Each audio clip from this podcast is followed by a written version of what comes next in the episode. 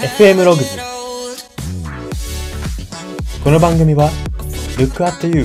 ログズの提供でお送りします。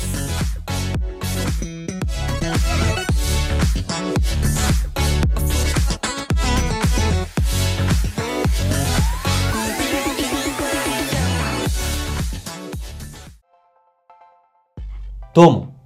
手帳を有効活用したい人材エージェント Y です。この番組は人材エージェント Y が独自の分析眼をもとにあなたの人生観、キャリア観にささやかな変化を日々与えていこうという番組です。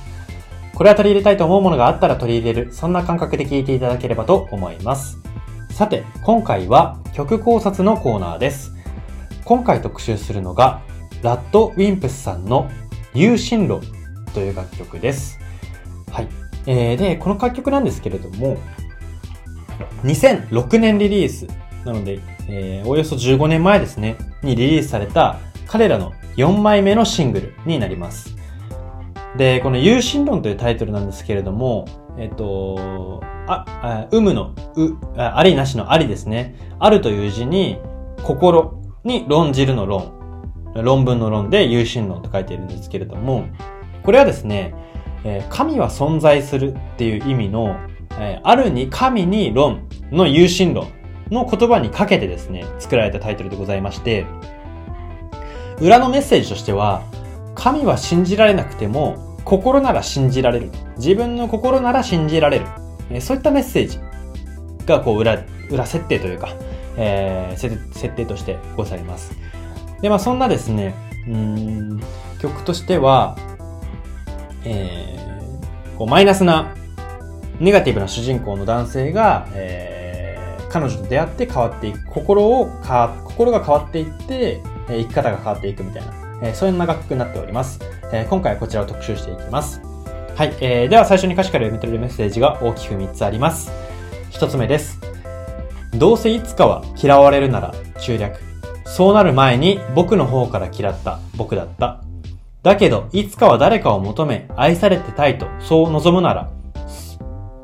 愛されたいとそう望むなら、そうなる前に僕の方から愛してみてよと。君があまりにも綺麗に泣くから、僕は思わず横で笑ったよという歌詞です。はい。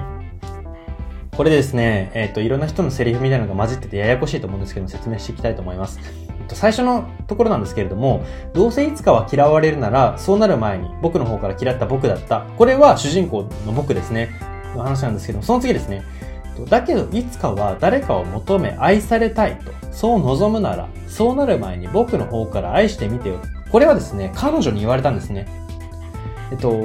彼女に言われるわけです。えっと、主人公の男性は、どうせいつか嫌われるんでしょう。えー彼女に対して、どうせあなたもいつかは僕のことを嫌うんでしょう。そうなる前に僕の方から嫌おう。やるわけですけれども、彼女の方はですね、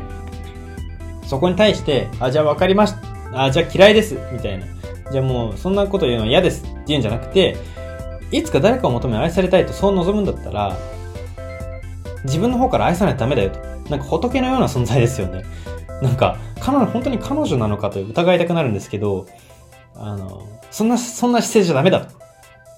しかも自分を、自分から愛されたいならって彼女が言ってるんじゃなくて、誰かを求め愛されたいって思ってるんだったら、その姿勢ダメだぞって言ってるんですね。そうなる前に、えあなたから愛さなきゃダメだよと。あなたから嫌っているのに相手が愛することなんてないんだよ。あなたが嫌って嫌って嫌いを表現してるのに相手が好き好き好きって、えーそれはなかなか難しいことだよ。で、その君、えー彼女ですね、は綺麗に泣くわけですね。で、彼は思わず横で笑ったよって言ってるわけなんですけども、ここではですね、主人公、自己肯定感の低い主人公が今まで受け取ってこなかったような愛を彼女から受け取っているシーンが歌われているんですね。で、まあ彼女のセリフとしては、その人と人との付き合いっていうのは駆け引きでは良いものにならないよということが、えー言われてるわけですね。彼彼女のメッセージとして。で、まあ、このトータル、この一つ目の歌詞から言えることっていうのは、前向きに、すがすがしく生きるには、まず、自分にできる手は尽くすという姿勢が大切ということですね。まあなんかそのビジネスの世界とかでよく自己開示が大事だと。まず自分のことを、えー公開することが相手の心を開かせるコツだなんていうふうに言いますけれども、そこに近いかもしれないですね。自分にできる手は尽くすと。自分にできることはやる。えー、その上で、相手が嫌うかどうかとか、好くかどうか、うん、相手が感動するかどうかとかっていうのは相手次第なので、まず、えー、っと、もう、相手にお任せしますって胸張って言えるぐらい、えー、自分できる手は尽くし、尽くしていれば、えー、すがすがしくは少なくとも生きられるというところが言えます。はい。では、ポイント歌詞二つ目です。明日を夢見た人間信者は、明日の死を待つ自殺志願者に、3分前の僕がまた顔を出すという歌詞です。はい。えー、何やら急年、急展開が起きたようですけれども、えっとですね、一つ目の歌詞で、先ほどの歌詞で、彼女に心を変えられていた主人公がいたわけじゃないですか。えー、そんな他者から愛されたいんだったら、まずあなたが何かしなきゃって彼女に言われて、まあ、ハッとしたというか、えー、心を開けた、和んだ、えー、主人公だったわけですけれども、その、この、えー、1個目の歌詞の後もですね、順調に心を変えてもらうんですけれども、とこの2つ目、えー、今紹介した2つ目の歌詞の直前でですね、彼女を失うんですね。で、おそらく、うん、彼女が亡くなったという、えー、流れなのかなというふうに思うんですけれども、で、その上でのこの歌詞なんですね。明日を夢見た人間信者。えっと、これは彼女に心を、うんと、育ててもらって変えてもらって、明日をやっと夢見るようになった。えー、今までは、えー、どうせ嫌われるしとか、どうせ明日なんて大したことないとかって思ってた。どうせどうせって思ってたのが、明日を夢見た人間信者になってたんですね、この主人公は。彼女に変えてもらったんです、人間信者に。人間は信じていいんだと。人間って、え、信じて愛していいんだと。思ってたんですけども、彼女を失ったことでですね、明日の死を待つ自殺志願者になったと言ってるんですね。まあ、かなり極端な表現なんですけれども、はい。まあ、つまりこの彼女が亡くなった悲しみを歌っている、えー、そんな歌詞なんですけれども、まあ、注目してほしいのは、3分前の僕がまた顔を出すっていうところの歌詞ですね。この3分前の僕って言ってるのはですね、この曲を、この歌詞が来た時の3分前に巻き戻してみるとわかるんですけども、3分前に曲を巻き戻すとですね、先ほどの1個目の歌詞があったような冒頭の人間不信な主人公の歌詞に戻るんですね。つまり、この2点目の歌詞っていうのは、明日を夢見た人間信者は彼女を失ったことで、また人間不信に戻りました。戻りそうですっていうところを歌ってるわけですね。はい。まあ、ここから読み取れるメッセージっていうのはかなり難しい、あの、バッと出すことが難しいんですけれども、まあ、こう、この彼女との出会いがいかに影響が大きかったかっていうところが、えー、読み取れます。はい。では最後の歌詞3点目です。息を止めると心があったよ。そこを開くと君がいたんだよ。中略。2秒前までの自殺志願者を君は永久幸福論者に変えてくれた。そんな君はもういない。いない。いない。いないけど。という歌詞です。はい。えー、っとですね、ここでは、まあ、その肉体として消えた、肉眼で見ることができなくなった彼女がですね、心の中では生き続けているなど、いうことを主人公が悟って前向きに動き始めていることが歌われているんですね。息を止めると心があったよ、そこを開くと君がいたんだよと。ちょっとこの表現がですね、若干ややこしい難解な感じでも、えー、難解、難解な感じでも聞こえるんですけれども、まあ要するに心の中にまだ、えー、肉体として失った君はいたと。えー、孤独になって冷静になってこう自問自答しながら、えー、冷静に自分の人生見つめてみたときにですね、心の中にまだ彼女はいるなと。まだ生き続けているなと言ってるわけですね。で、それを本気で理解したときに、本気でそう思えたときに、自殺志願者を君は永久幸福論者に変えてくれたと。まあ、これもっと言うと、えー、詳細に言えば変えてくれたんじゃなくて、自分が勝手に変わっただけなんですね、この主人公は。なんですけれども、その君の存在が大きかったからこそ、自分で認識を変えただけなんですけども、彼女が変えてくれたって思ったんですね。思えたんですね。2秒前までの自殺志願者、え、自殺志願、先ほど、先ほど自殺志願者になったと言ってたわけじゃないですか、2個目の歌詞で。なんですけれども、それを君は幸福論者に変えてくる。永久幸福論者に変えてくれたと言ってるわけですね。まあ、ポジティブになってよかったなっていうところの歌詞ですよね。でここから言えることっていうのはですね、幸福っていうのは何を得ているかよりも、それをどう認識したかで決まるということなんですね。例えばですけれども、うん、何でしょう。じゃあ、食べ物を例えましょう。じゃあ、そうですね。セールの超安売り5円のパンで幸せになる人もいますし、超高級希少部位のステーキ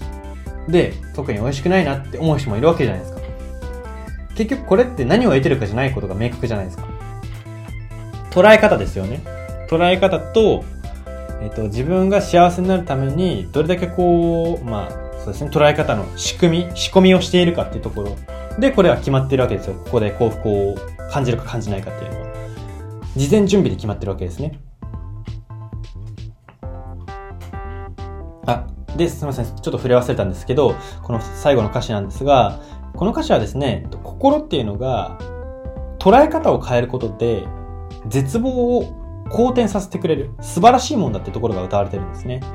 だから、あこの歌詞、えー、このコーナーの冒頭で言いましたけれども、だから神は信じられないけれども、信じられないとしても、心は信じられる。えー、そういったことをこの曲全体で歌ってるわけですね。で、最後の歌詞でこうやってまとめてるわけでございます。はい、そんな感じで歌詞から読み取れるメッセージはここまでにして、ここからは人生観、キャリア観に転用するどういうことが言えるのか、その考え方のポイントを大きく3つご紹介していきたいと思います。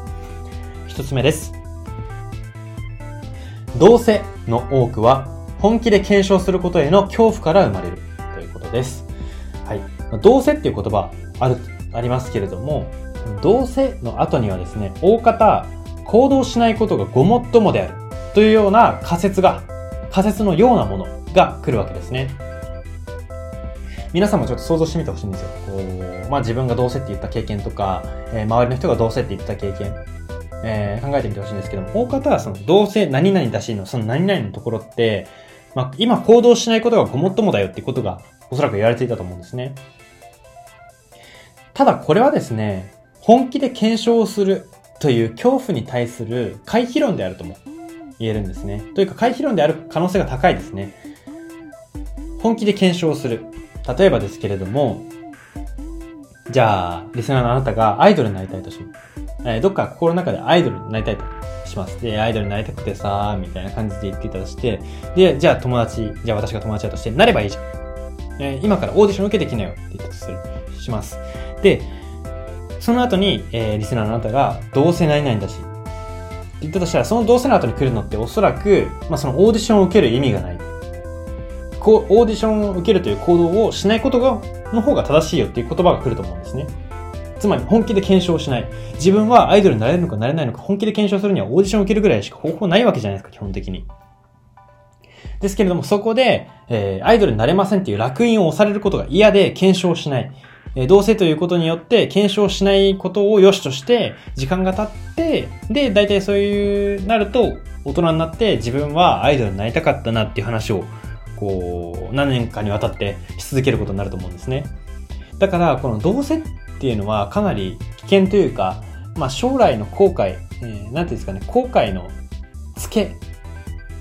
つけを作ってるというか、まあ、将来に、あの、負荷をかけているというふうに言えるんですね。で、まあ、ここから言えることっていうのは、自分の中にどうせって言葉が生まれたら、自分が何の検証に乗り気ではないのか、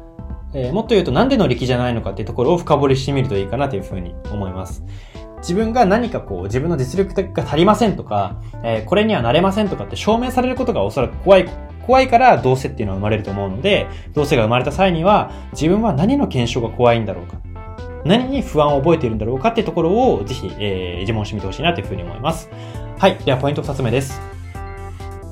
目の前の景色の捉え方を変えられた過去のエピソードは、その人の判断軸に少なからず影響をし続けるということです。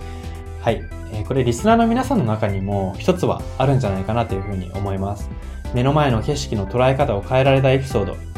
自分が、うん、価値ないと思っていたものをすごい価値あるって思わせてもらえたエピソードとか、えー、自分が面白くないって思ってたものを面白く思わせてもらえたエピソードとかってあると思うんですけれども、その時の体験、具体的な体験がですね、少なからずやっぱ将来の判断にも影響するんですね。その成功体験として色濃く残るので。で、こういったエピソードをですね、やっぱり人は無意識のうちに自分の決断の軸、大事な時の決断の軸に据えているものですし、やっぱり、えー、人それぞれ決断の際にはですね、そういった少なからず、裏に核となるエピソードがあるということが言えます。まあ、だ、なので、もし、えー、リスナーの皆さんの周りでですね、なんかこう大きな決断に今迷ってる人とかがいたらですね、とその人が決断しそうなことを想像してみるのも面白いかなというふうに思います。おそらく、えー、こう、強烈な体験、えー、周りの人にも話しているような強烈な体験をもとに判断をすると思うので、えー、そういったところを考えると、その人がどういった判断を下すのかというところが想像ついて面白いのかなというふうに思います。で、まあこの2点目のポイントから言えることっていうのは、過去のエピソードを深掘りすることで、自分の熱狂を意図的に作れるようになっていくっていうところなんですね。自分の熱狂をですね、まあ、その、他者が作ってくれたらもちろんありがたいんですけれども、やっぱ作ってくれるの待ってるだけでは人生あっという間に過ぎちゃうわけじゃないですか。なので、まあ、過去の自分のエピソードを振り振り返って深掘りして、えー、それを人生、今の目の前の決断に組み込んでいくとですね、自分の熱狂、熱狂っていうのはある程度意図的に作れるんですね。自分が熱狂できる環境を事前準備で整えることができるわけですよ。明日の熱狂、明後日の熱狂、作れるんですね。なので、うん、そういう未来の自分の熱狂、やっぱ熱狂が続いた方が人生の幸福度高まると思うので、熱狂を続けるためにも過去のエピソードを深掘りしてみるといいかなというふうに思います。はい。では最後3点目です。職場選びで大切なのは、どんな自分に変われそうか以上に、どんな自分は守れそうかというポイントであるということです。はい。まあ、こちらキャリア感の話に、えー、転用させてもらったんですけれども、職場選びで考えると、どんな自分に変われそうかっていうところは、非常にワクワクすると思うんですね。リスナーの皆さんも、こう、職場選び、もし今、目の前ですることになった際にですね、やっぱ少なからずどんな自分になれそうか、自分、どんな自分に変われそうかっていうところは考えると思います。そしてこれはワクワクしますし、と、考えること全く悪ではないと思います。ただですね、これは結局、他力の話、他力の割合が大きいんですね。なので、自分でコントロールできない可能性があるんですね。例えばですけれども、じゃあベンチャー企業に行って、イケイケ華やかなビジネスパーソンになれるんじゃないかって言ってもですね、ベンチャー企業と一あの一概に言っても、本当にただの中小零細企業を、えベンチャー企業とうまく言い換えている表現とか、え、求人とかもありますし、あの、ベンチャーって言っても一概に、その花、華々しいビジネスパーソンになれるとは限らないわけですよ。華々しく見えるビジネスパーソン、えー、会社のビジネスパーソンもゴリゴリにこう、なんか残業したりだとか、泥臭くやってたり、えー、してるもんなんですよね。なので、まあ、これはほんの一例に過ぎないんですけれども、こういったコントロールできない可能性がありますし、そういった時にやっぱり、えー、まあ会社のせいにも少なからずしたくなると思いますし、あまりこう健全とは言えないんですね、心が。なので、やはりこう、まあ自分、どんな自分に変われそうかっていうのはもちろん大事だと思います。ワクワクしなければやっぱり仕事も続くものも続かないと思うんで、ワクワクすることは大事なんですけれども、まあその環境の中で絶対自分でこの自分を守ってやる。そう、想像力ある自分を守ってやると。合理的に考えてつまらない自分になんてならないぞっていうところを持つとか。まあこれはほんの一例ですけれども、まあそういった自分がどんな自分を守り抜けそうが、どんな自分を守り抜ける環境ぽいかなっていうところを考えてみるといいかなというふうに思います。で、ここから言えることっていうのは、やりたいこと軸っていうのがなくても、守りたいもの軸があれば、ある程度充実は作れるということなんですね。キャリアの充実ですね。まあ、そのキャリアを決める、職業を決める、職場を決めるっていうと、どうしても、まあ、現代特にですけれども、やりたいこと軸、皆さんありますかと。やりたいことないとダメですよ。みたいな論調ってやっぱりこう広がりつつある、つつあつつあるというかもう広がってるわけじゃないですか。なので、こう、みんなこう、うん、若い人であれば特に、えー、やりたいことをやりたいことって言って、その言葉がこう、一人歩きしてしまって、えー、焦ってしまうわけですね。ですけれども、やりたいこと軸がなくても、守りたいもの軸があれば、なんとかなったりするんですね。なんとかなるというか、自分の中で、あ、これも悪くないなって思えるわけですよ。でやりたいことって結論、ある程度行動していなければ分かんなくて当然ですし、えっ、ー、と、職場であまり勤務の経験のない若者の方であればあるほど、勤務の経験がなければないほどですね、やりたいこと軸っていうのはなくて当然なんですよね。わからないので、実務は。